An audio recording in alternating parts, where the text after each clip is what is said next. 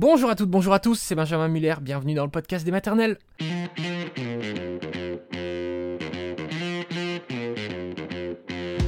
Aujourd'hui, le témoignage d'Enzo, Enzo qui est un papa veuf, qui élève donc seul ses enfants, papa de Maë qui a 6 ans et d'Enoa qui a un peu moins d'un an et demi. Donc on écoute Enzo. Le disais, donc une histoire bouleversante qu'Enzo va nous raconter tout de suite ce matin. Bonjour Enzo. Bonjour Agathe. Merci d'être avec nous. Merci de ce courage parce que votre histoire elle est sacrément fraîche. Vous avez 32 ans, vous êtes le papa de Maë qui a 6 ans, d'Enoa qui a 17 mois et vous étiez en train de construire votre famille avec votre femme, Edwige, et l'impensable est arrivé. Voilà, le, enfin, franchement, je crois qu'une des pires choses qui puisse arriver à quelqu'un, c'est que votre compagne est décédée en donnant naissance à votre deuxième fils. Donc vous élevez seul vos enfants, vos deux garçons, depuis, et vous allez nous raconter comment est-ce que vous arrivez à trouver euh, chaque jour la force d'avancer, en fait, Enzo. Comment est-ce que vous êtes debout, quoi? C'est vraiment la question qui nous intéresse. Est-ce que vous pouvez nous présenter votre famille avant le décès de votre compagne? Comment ça se passait? Oui, donc on était, euh, on était ensemble depuis donc, 2010, donc euh, ça faisait 11 ans. Donc on avait notre, notre vie de couple normale. On a, on a trouvé un travail donc, dans une autre région que notre région d'enfance. Mhm. Et donc euh, en 2016, euh, on a notre premier enfant, Maë, avec euh, un, accouchement et une grossesse de rêvée qui s'est très très bien passée. Et donc en 2021, on met en route notre deuxième enfant, donc Enoa, avec une une, grossesse qui se passe très bien, sans complications. Et, euh, et une arrivée à terme, du, de, qui est un déclenchement prévu de l'accouchement euh, à terme. D'accord. Donc en fait, euh, voilà, tout se passait tout à fait de façon totalement classique. Donc le jour du terme de votre femme, c'est le 21 août 2021. Vous vous rendez à la clinique euh, pendant que Maë est gardée par vos beaux-parents, hein, c'est ça. Comment ça se passe l'arrivée à la maternité? Donc on arrive à la maternité, on est pris en charge pour le déclenchement. Donc là, le déclenchement commence. Euh, c'est plutôt long, comme c'est souvent le cas euh, lors d'un déclenchement. Euh, et donc là, euh, fin de journée, donc il commence à bah, avoir, euh, à sentir que le bébé euh, va sortir. Donc euh, il nous amène, enfin il l'amène dans la salle d'accouchement. Euh, dans la salle d'accouchement, donc je l'accompagne. Il me demande de sortir pour, pour lui mettre la péridurale. Donc une fois la péridurale mise, je re-rentre dans la salle. Donc là, je viens pour lui tenir la main, pour l'accompagner dans l'effort. Et, euh, là, euh, elle commence à s'agiter assez fortement. Euh, elle s'agite, elle s'agite, elle perd ses moyens, elle dit que le bébé est en train de sortir. Et, là, elle me regarde dans les yeux, elle me dit Je vois des étoiles, je vois des étoiles. Et là, ses yeux se ferment. Donc là, tout de suite, je m'affole, je dis au, personnel elle, vient de s'évanouir, elle vient de s'évanouir, faites quelque chose. Ils commencent à s'affoler et là, ils me disent, de sortir. Euh, de sortir. Et euh, bah là, je, je- en fait, son cœur s'était arrêté. Son cœur s'était arrêté, donc il, il me Ça, vous demande le de comprenez avant de sortir? Euh, pas tout de suite, tout de suite, mais euh, je sentais que ça sentait pas bon puisqu'il s'agitait quand même dans tous les sens. Et, euh, et au moment où ils m'ont demandé de sortir, je me suis retourné. Et euh, là, je voyais qu'ils étaient en train d'appuyer sur le ventre assez fortement pour sortir le bébé. Et donc, ils ont sorti le bébé. Il est sorti, on va dire, sans pleurer au début. Bon, alors, j'imagine pas votre inquiétude euh, à ce moment-là. On imagine que c'était euh, terrible. Est-ce que quand même quelqu'un, euh, quand vous êtes sorti, vous a expliqué ce qui se passait? Ou vous étiez totalement dans les limbes à ce moment-là? Non, je ne savais pas du tout ce qui se passait. Donc au début, j'étais devant la salle d'accouchement. On a fini par me mettre à l'écart, assez loin de la salle, je pense, pour pas trop voir ce qui se passait. Donc on m'a mis dans une salle à part. On m'a mis le bébé sur moi. Et puis au bout, de, au bout de 30 minutes, j'ai le médecin, euh, le médecin qui était sur place qui arrive me voir et qui dit euh, Euh, On n'a pas réussi à, à réanimer votre femme. Euh, le SAMU est en route. Le SAMU euh, arrive. Donc là, j'ai commencé à, à m'effondrer complètement. Je me suis réveillé deux fois avec les, les jambes en l'air. Oui, vous êtes et- tombé dans les pommes. Voilà, Mm. tombé dans les pommes. On m'a donné du sucre et tout ça pour essayer de reprendre mes esprits. J'étais dans un état. Totalement second. Ouais, Et j'imagine, on vous met le bébé dans les bras. L'inquiétude est tellement forte que. Le bébé, je ne pouvais plus le prendre après. C'est ça. simplement. Oui, non, je pouvais plus le prendre. Mm. Et, euh, et donc, au bout d'une demi-heure ensuite, après, donc au bout d'une heure, euh, le médecin revient me voir en me disant que euh, ma femme était décédée. Qu'est-ce qui s'est passé dans les heures qui ont suivi alors le, le décès? Dans les Vous avez été accompagné vous, étiez, vous avez appelé de la famille Alors oui, donc tout de suite, euh, j'ai appelé euh, ma famille, mes beaux-parents. Euh, donc mes beaux-parents sont arrivés euh, sur place, donc Mhm. euh, deux heures et demie après environ. Et, et donc là, ils ont mis en place, ils ont demandé à, à ouvrir une enquête et une autopsie sur ma femme pour, ben, pour écarter, je pense, toute responsabilité. Donc il y a la gendarmerie qui est venue, ils ont mis sous scellé ma femme. Donc on a pu aller la voir, euh, mais avec présence de la gendarmerie. Euh, Et qu'est-ce que ça a révélé en fait cette enquête alors? Euh, donc ça, ça a révélé que... il- Prenez votre temps, hein, c'est le pire moment de votre récit. Après, on va passer à autre chose, ça va aller. Vous voulez que je le dise à votre place parce que je l'ai dans mes petites fiches quelque part. Donc, ça a révélé qu'il s'agissait d'une embolie amniotique. Alors, on va quand même rassurer les femmes enceintes qui nous regardent. C'est une complication qui est rarissime euh, de, de l'accouchement. C'est vraiment très, très rare. Euh, et vous avez dû attendre donc septembre 2022. Donc, euh, il y a seulement 4-5 mois pour ça. avoir le résultat de l'enquête devant vos yeux. Oui. J'avais eu une première information de la police euh, en décembre euh, qui me disait euh, c'est confirmé, c'est bien embolie amniotique, c'est ce qui était prévu au début. Euh, mais j'avais, c'était que par oral. Et donc j'ai Oui. eu vraiment que l'enquête en septembre 2022, donc assez longtemps après. Donc oui, c'était ça, ça m'était. Il n'y a pas d'explication en fait. Ça doit être assez difficile parce que Oui. il- on se dit pourquoi quoi. pourquoi? Voilà, avec sans aucun signe avant-coureur, on n'aurait pas pu le déceler avant. C'était impossible. Non. Alors. Évidemment, euh, il y a votre deuil, il y a le choc qu'on n'imagine même pas, euh, et puis il faut l'annoncer ensuite à votre fils aîné. Oui. Euh, comment est-ce que vous avez fait? Alors à la clinique, on nous a proposé une cellule psychologique, Mhm. ce que j'ai accepté. Et donc c'était surtout, enfin, la question que je voulais poser, c'était comment je dois le dire à mon fils, comment je dois lui annoncer?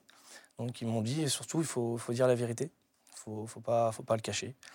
Donc c'est ce qu'on a fait. Quand euh, il est arrivé à la, à la clinique, on lui a dit que sa maman n'était plus là, qu'elle ne reviendrait plus. Il n'a pas vraiment compris. À 4 ans et demi, je pense que c'est assez difficile Mm. quand même de, de, de, de- de ça- de comprendre ça. Et donc, euh, et donc lui, voilà, il était surtout très content de, voir son petit frère qui était là. euh, Mm. qui était là. Bon, oui, c'est sûr que c'est assez flou pour un enfant de cet âge-là. Comment aujourd'hui vous, vous arrivez à gérer euh, ce deuil que vous vous portez euh, et puis celui euh, que portent vos enfants, même si c'est pas très visible, et puis avec votre tout petit aussi, comment ça s'est passé? Donc, euh, bah, moi, déjà, j'ai été, euh, été voir un psychologue. Mhm. Euh, j'ai fait trois séances. Ça ne me convenait pas. C'était pas pour moi. Ça me faisait pas vraiment d'effet. J'ai attendu plus longtemps. J'ai été voir un hypnotiseur. Cet hypnotiseur m'a fait vraiment beaucoup de bien. J'ai fait deux ou trois séances, je sais plus. Et euh, Ça là, vous a ça, fait passer un cap ouais, ça a changé. euh, Ça a changé ma vision des choses. Euh, J'avais, je contrôlais beaucoup mieux mes émotions. C'était beaucoup plus facile après. Mhm. Donc ça, là, ça a vraiment passé un cap à ce moment-là. Et j'imagine que vous étiez très entouré aussi par votre famille, Oui. par des amis. Tout à fait. À quel moment est-ce que vous êtes retrouvé seul avec vos deux petits garçons alors? Donc je me suis retrouvé seul avec mes enfants euh, deux, deux mois et demi après environ euh, le, le- le décès. Euh, donc là, ça a été, ça a été, ça a été, euh, ça a été très dur parce que là, je me retrouve vraiment avec mes enfants et je me dis bah voilà, ma vie c'est ça maintenant, euh, c'est tout seul avec mes enfants. Euh, donc ça a été, ça a été très dur. Oui, il faut, le- il, faut, il faut en fait tout recréer, c'est-à-dire réinventer le quotidien totalement. Vous avez réussi à le faire? Oui, oui, alors, il faut trouver en, fait, en effet une organisation, donc c'est ce que j'ai fait. Donc au début, euh, j'étais, euh, donc euh, au tout début, j'ai cumulé le congé maternité, donc j'ai pu récupérer Mhm. le congé maternité de ma femme. Euh, j'ai- cumulé avec mon congé paternité, ça m'a amené quand même jusqu'à la fin de l'année, et ensuite j'ai repris euh, un 80% thérapeutique, euh, ce qui m'a permis voilà d'essayer de trouver mon organisation, essayer de trouver un équilibre de vie. Alors, la grande question qu'on se pose forcément, Enzo, c'est vos rapports avec votre nouveau-né. Parce que c'est très ambivalent comme rapport. Déjà, pour créer un lien quand, on, quand il se passe un drame pareil, c'est compliqué. On vous le met dans les bras. Mm. Évidemment, vous- forcément, vous êtes focalisé sur votre femme. Euh, comment est-ce que vous avez réussi à créer ce lien? Donc c'est vrai qu'au début, j'étais vraiment pas dans mon rôle de papa, de papa poule. Je, le- je me disais, mais c'est à cause de lui euh, qu'elle est décédée. Puis voilà, puis au fur et à mesure, euh, je me suis dit qu'il fallait pas, fallait pas faire ça, fallait pas lui faire ressentir ça, et que lui, il y pouvait rien. il allait vivre aussi avec ce manque de sa maman toute sa vie. Et, et, ce poids aussi peut-être? Et ce poids aussi, donc, donc j'ai appris à l'aimer comme, comme mon grand. Et, et, voilà, et puis de toute façon, je me suis dit, s'il y a une chose que qu'aurait dû dire ma femme avant de partir, c'était occupe-toi bien des enfants et prends soin d'eux. Donc je, je, dois, je dois le faire pour elle et pour eux. Comment vous êtes debout aujourd'hui C'est tellement frais, Enzo. Comment vous êtes debout, quoi? Comment est-ce que vous arrivez à être là? Comment est-ce que vous arrivez à ne pas vous effondrer? Qu'est-ce qui vous fait tenir? C'est son souvenir à elle, peut-être? Oui, c'est mes enfants. Aussi, tout le temps que je peux passer avec mes enfants, mes enfants, les souvenirs. En effet, les souvenirs. Puis, euh, puis la famille qui est là pour, euh, pour m'aider, m'accompagner. Et vous la faites exister au quotidien pour euh, votre aîné? Oui. Pour Maë? Oui, alors en effet, donc c'est vrai que c'est plus compliqué pour lui, évidemment, parce que lui, il est plus grand, donc il se rend compte. Donc il me parle souvent d'elle. Il me parle souvent d'elle, en rentrant de l'école. donc il me ramène aussi souvent des dessins. Il dit c'est un dessin pour maman. Il me ramène des dessins de l'école, de la garderie. Donc on a créé une, une boîte, une boîte en bois où c'est sa boîte de, de, de, sa maman. Donc mmh. il met les dessins dedans, il met tous ses souvenirs dedans. Euh, voilà, aussi, il a une, petite photo euh, à côté de son lit qu'il regarde tous les soirs. Donc, euh, j'essaie de l'accompagner au mieux. Dès qu'il veut en parler, je lui en parle. on essaye d'en parler ensemble.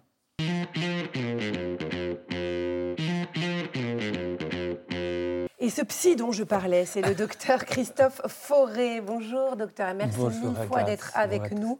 Vous êtes psychiatre et psychothérapeute à Paris et vous êtes l'auteur de l'ouvrage, entre autres, ouvrage au pluriel, Vivre le deuil au jour le jour chez Albin Michel.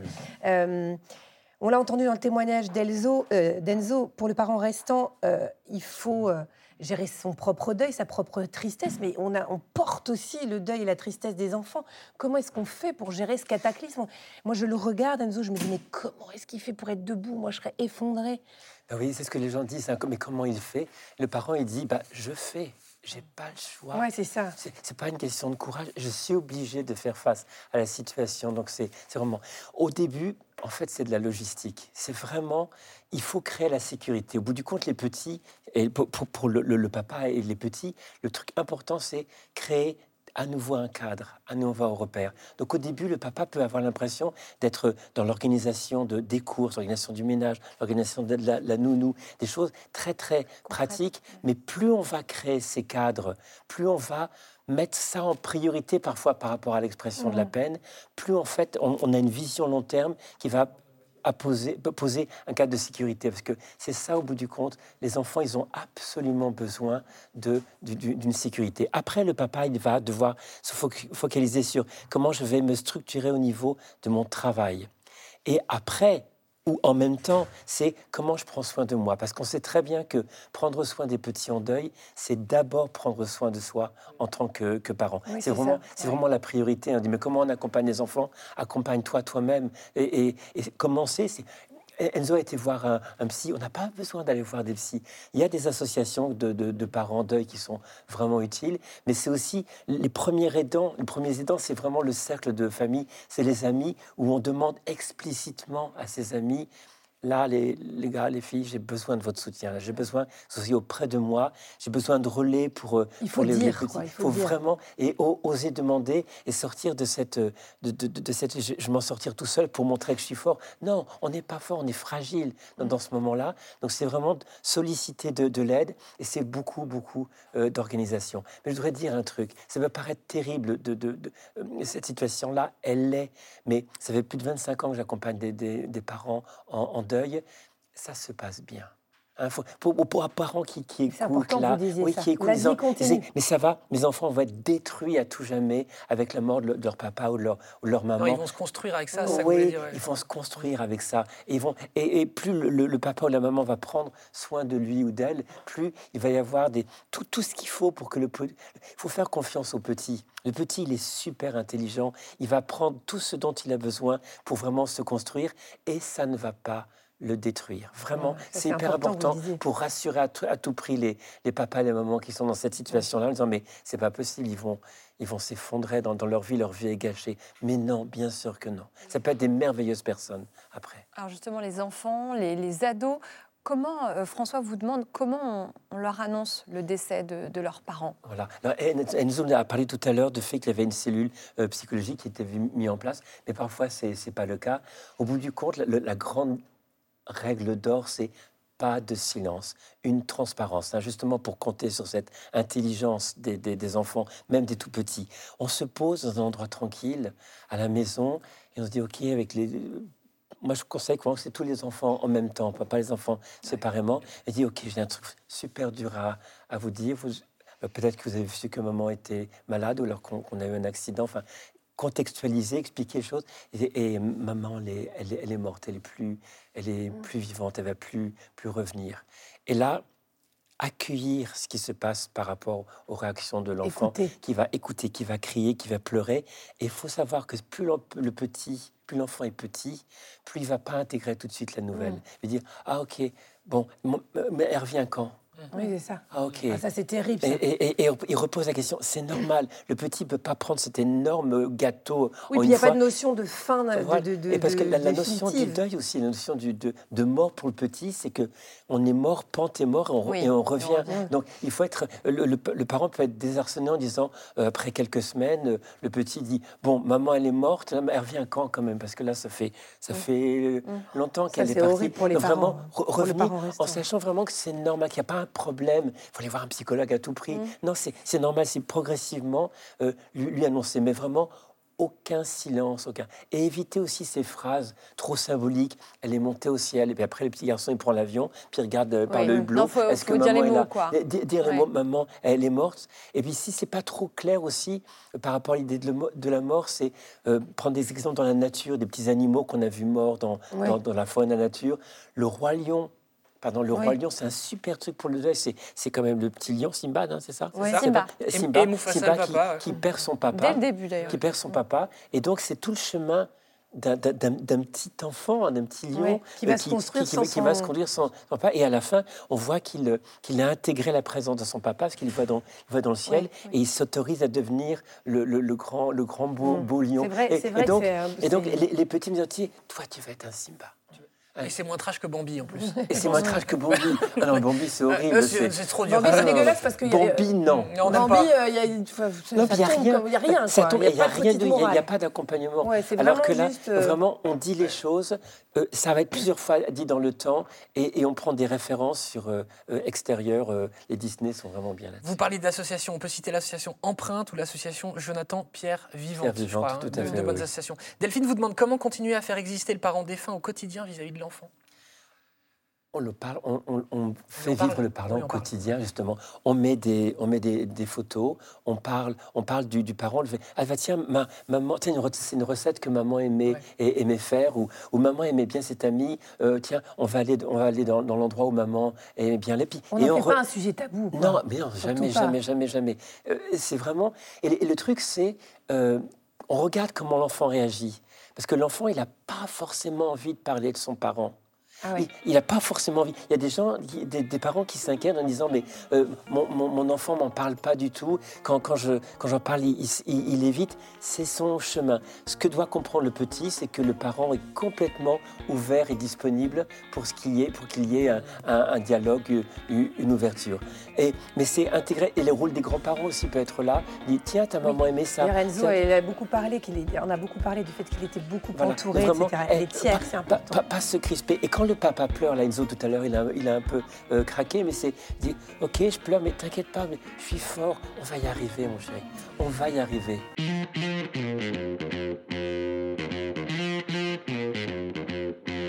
Merci beaucoup au docteur Christophe Forêt, au psychiatre docteur Christophe Forêt. Merci surtout à Enzo d'être venu dans la maison des maternelles. Voilà, c'est la fin de cet épisode. On se retrouve quand vous le souhaitez en podcast ou bien sûr sur les réseaux sociaux et évidemment sur France 2 tous les matins en direct. Ciao tout le monde.